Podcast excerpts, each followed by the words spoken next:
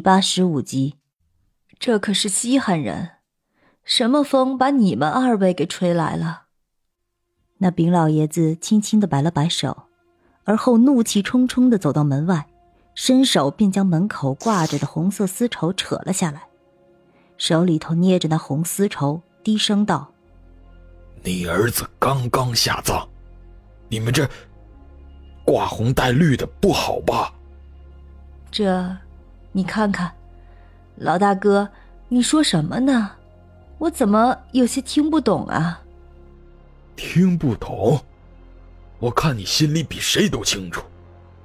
我问你，秉心出殡那天你来我家做什么了？又哭又闹，还让我们家秉心喊你一声妈。这么大岁数了，你也不害臊？你们，你们。见到丙老爷子赤裸裸的把这件事儿给揭开了，那李伟奇的母亲脸上便有些挂不住。而就在此时，李伟奇的父亲也从屋里走了出来，他也深知自己理亏，便赶紧递上一支中华，侧身让丙老爷子进屋说话。要知道，丙老爷子昨天晚上整整抽了一晚上的烟，现在满嘴都是苦涩，哪里还抽得下他的烟啊？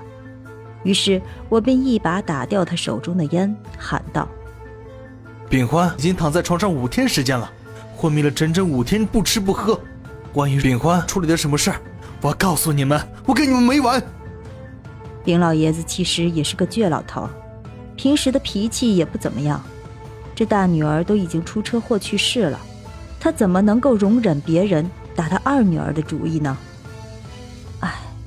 这事儿我们也没有办法呀。自从那次在灵婆那见面以后，我们是整晚整晚的做噩梦。做什么噩梦？唉，当时在灵婆那，伟奇之所以没有看上你家的秉心，是因为他看上了你家的二姑娘秉欢。他整日缠着我们夫妻俩，要我们帮忙。搞得我们两个也是寝食难安，这不没办法了，我们才。所以，你们两个就把我可怜的女儿推给了那个禽兽。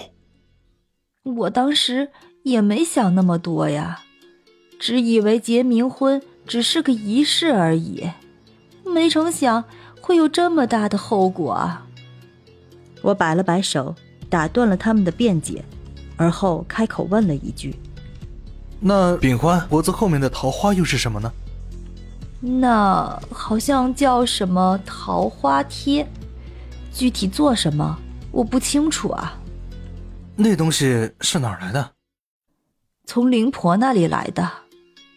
当那人把灵婆交代出来以后，便瞬间点燃了丙老爷子的火爆脾气。只见那丙老爷子恶狠狠地瞪了一眼那对夫妇。而后便怒气冲冲地回到了车上。当时那丙老爷子的表情可谓是相当的狰狞恐怖，我担心他活劈了那灵婆，便赶紧跟了出去。现在丙欢昏迷不醒，一定同那李伟奇有关系，而他们之间唯一的联系便是那丙欢后面的桃花贴，所以现在赶紧去找到灵婆，解开这桃花贴才是关键。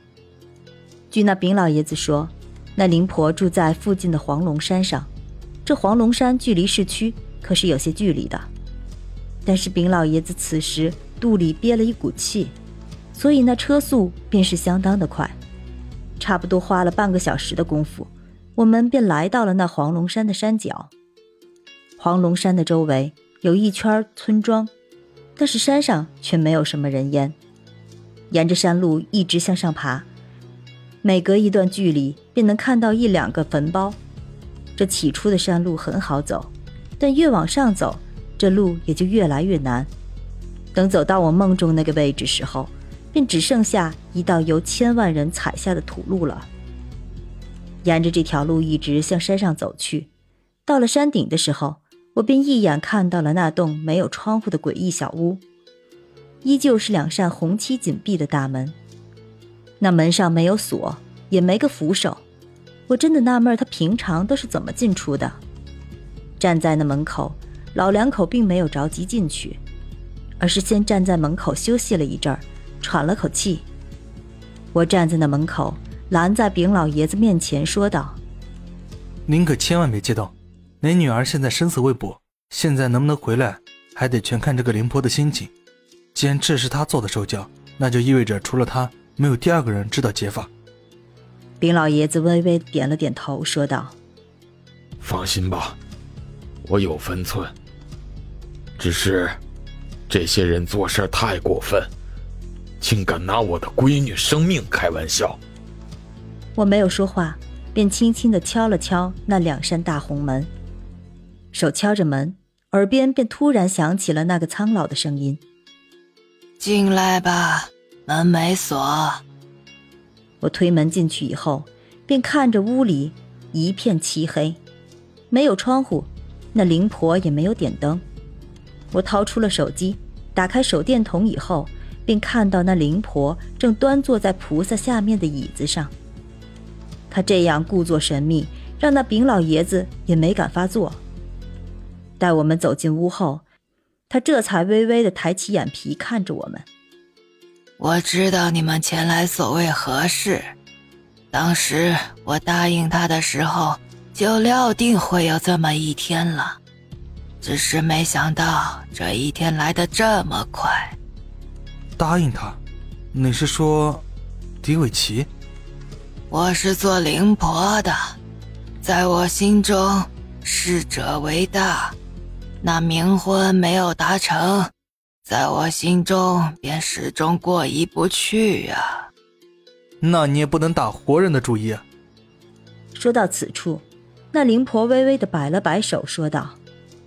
也罢也罢，既然这都是他的命，我也不敢逆天命而为。解开那桃花贴的办法很简单，只需要将那李伟奇的尸体抛出来，拿黄纸盖住他后脖颈上面的桃花印记便可。那秉欢呢？到时他脖后的印记便自会消失。说罢，那灵婆便缓缓的起身，略微有些踉跄的走到了那屋后面。既然已经得到了解决办法，我们也没有必要再继续待下去了，便转身向屋外走去。从灵婆那里回来，便已经是下午三点钟了。中午找了家面馆，简单的吃了顿饭后，我们便再次翻了回去。当我们说明了来意后，那一对夫妇便满口的不答应。这怎么行啊！我儿子出事儿了，便已经是大不幸了。这好不容易入土为安了，怎么还要折腾他？这话说到这的时候，丁老爷子直接怒了，他指着那一对夫妻骂道：“还不是你助纣为虐！现在我女儿一直昏迷不醒，她要是有个三长两短，你们能负得起责任吗？”实话实说吧，我这次来就不是和你们来商量的。